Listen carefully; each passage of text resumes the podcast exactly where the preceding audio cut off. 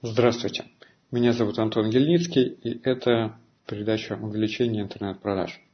Вопрос, который я хочу сегодня с вами обсудить, это сколько же вашему бизнесу нужно сайтов для того, чтобы хорошо продавать.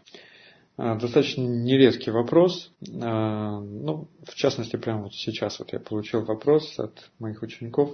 А, Антон, если у меня несколько вот разных тем, вот тех, тех продуктов, которые я продаю, нужно ли мне под них делать разные сайты или нужно разместить на одном?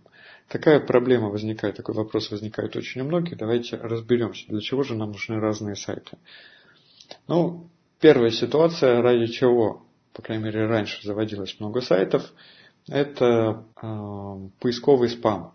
То есть, э, например, ком- компания продает пластиковые окна, и для того, чтобы больше доминировать на рынке, для того, чтобы больше закрывать э, нишу, она создавала много-много разных сайтов, где писала разные контакты, разные названия компаний – но по сути обработкой и продажами занималась одна и та же команда. Вот, э, такие вещи работали, и, наверное, в принципе, при большом очень старании работают и сейчас. Э, единственное, что все это осложнилось тем, то, что более детально проверяют э, конкуренты, более детально проверяют сами поисковые системы. То есть, если вы увидели то, что ваш конкурент наплодил копий сайтов, то у вас есть возможность пожаловаться, например, в Яндекс, в Google, сказать то, что это один, одна на самом деле компания, и они произведут так называемую склейку – то есть в поисковой, они будут это считать сайтом одной компании, и в поисковой выдаче будет выдаваться только один. Вот. Но это такой вырожденный момент, связанный с, э, с, ну, с такой простой концепцией заполнить своими сайтами поисковую выдачу и получать весь трафик. Давайте разберем более сложную, более умную ситуацию, когда мы решаем с точки зрения стратегии – а, сколько нам нужно сайтов. Эм, то есть вы а, оказываете одну услугу, оказываете другую, продаете еще какой-то товар, и вот вы думаете, нужно все это разместить на одном сайте или на разных. То есть как продаваться будет лучше. Ответ здесь такой. Количество сайтов зависит от количества тех сегментов аудитории, с которой вы работаете. Например, если вы работаете с одним сегментом аудитории, ну, например, это там, молодые мамы, то вы можете на одном сайте оказывать им и консультационные услуги, и продавать, же, продавать и женские товары, то есть связанные с беременностью или с детьми, и продавать товары для детей, и э, вести какую-то социальную активность. То есть одна целевая аудитория, по сути, один сайт. Почему, э, почему для одной целевой аудитории неудобно использовать много сайтов? Потому что э, если это действительно одна и та же целевая аудитория, то им проще решать все проблемы, все вопросы, связанные вот с их положением, с их делами в одном месте. То есть единая точка входа. А, то есть получается такая концепция, то что одна целевая аудитория и на одном сайте много-много разных товаров, сервисов, услуг, все в одном месте. А, рассмотрим другую ситуацию. А, когда, ну, вот, когда нужно два сайта. Например, у вас есть товары для мужчин и отдельно товары для, вот, для маленьких детей. Абсолютно логично разнести их по разным сайтам, потому что у этих э, сайтов разная целевая аудитория.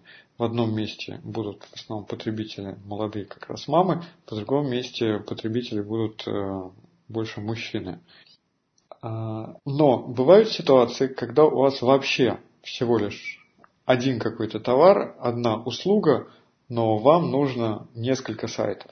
Это нужно, когда у вас как раз разная целевая аудитория, э, с которыми вы работаете немножко по-разному. Например, это может быть обычный сегмент и VIP-сегмент. То есть вы знаете, например, то, что у э, многих рестораторов э, есть э, заведения для, для среднего сегмента аудитории, то есть такой массовый, массовый сегмент, а есть заведения для премиум аудитории.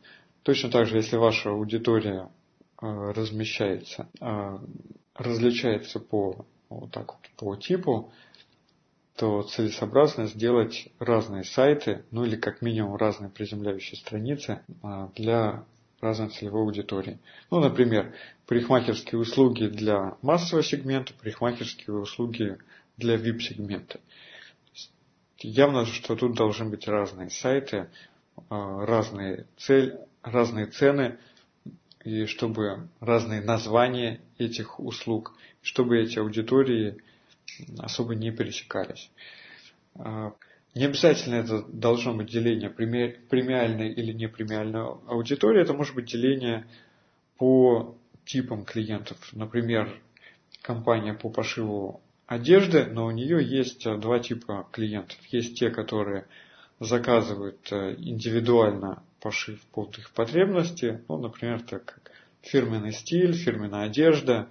Есть э, э, оптовики, которым, в принципе, не так важно, насколько это индивидуально, им важно, чтобы вот, был поставщик э, какой-то одежды, которая им нужна, и они готовы, ну, то есть для них критична массовость, востребованность и и цена. Соответственно, для них плюс такой мастерской то, что это цены без посредников от производителя. Соответственно, тут можно делать разные сайты, отдельно для оптовиков, отдельно для э, тех, кто заказывает пошив, а можно сделать э, на одном сайте, но приземляющие страницы для рекламы должны быть разные. Отдельно для одних, отдельно для других. Э, подведем резюме нашего сегодняшнего урока. Значит, количество сайтов если не брать поисковый спам, когда с помощью количества спама мы хотим просто увеличить свое присутствие, если мы говорим просто о стратегии, то э, количество сайтов должно быть связано с количеством сегментов целевой аудитории, с которой вы работаете. И возможностью работать э, с этой аудиторией вместе или отдельно. Ну, например, если брать книжный магазин, а, туда ходят э, и богатые, и бедные, а, но мы все, ну, и тот, и другой сегмент мы считаем одной аудиторией, потому что они покупают э, книги одного ценового диапазона. Соответственно, если это антиквариат, если это какие-то дорогие подарочные издания, то это немножко отдельный тип аудитории, и для них имеет смысл э, делать отдельный сайт. Отдельный сайт, э, плюс, как вариант, э, может быть отдельный раздел на более массовом проекте. То есть более массовый проект это где вы продаете просто книги, а, более такой нишевой проект – это вот такие вот дорогие книги. А, на него можно ссылаться с основного сайта, а, но это должен быть ну, какая-то отдельная среда, в которой вот этот сегмент аудитории чувствует себя более комфортно и находит те инструменты, которые, возможно, для массового сегмента и не нужны. То есть такие параметры продукта, как сколько лет книги, какого года там а, насколько ее уникальность. В общем, редкие параметры, а, более специфические, связаны именно с этим продуктом.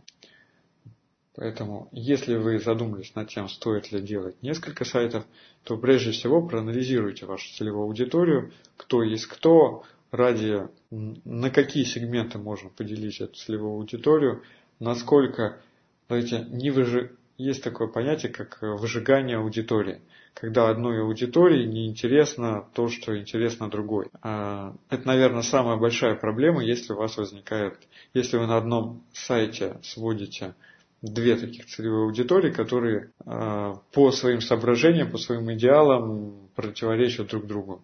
Ну, например, люди, которые хотят получить максимальное качество, неважно какая цена, люди, которые хотят получить максимально дешево. Соответственно, у них разные интересы, разные мотиваторы – и им неинтересно на одном сайте. Или, например, аудитории вегетарианцев и мясоедов.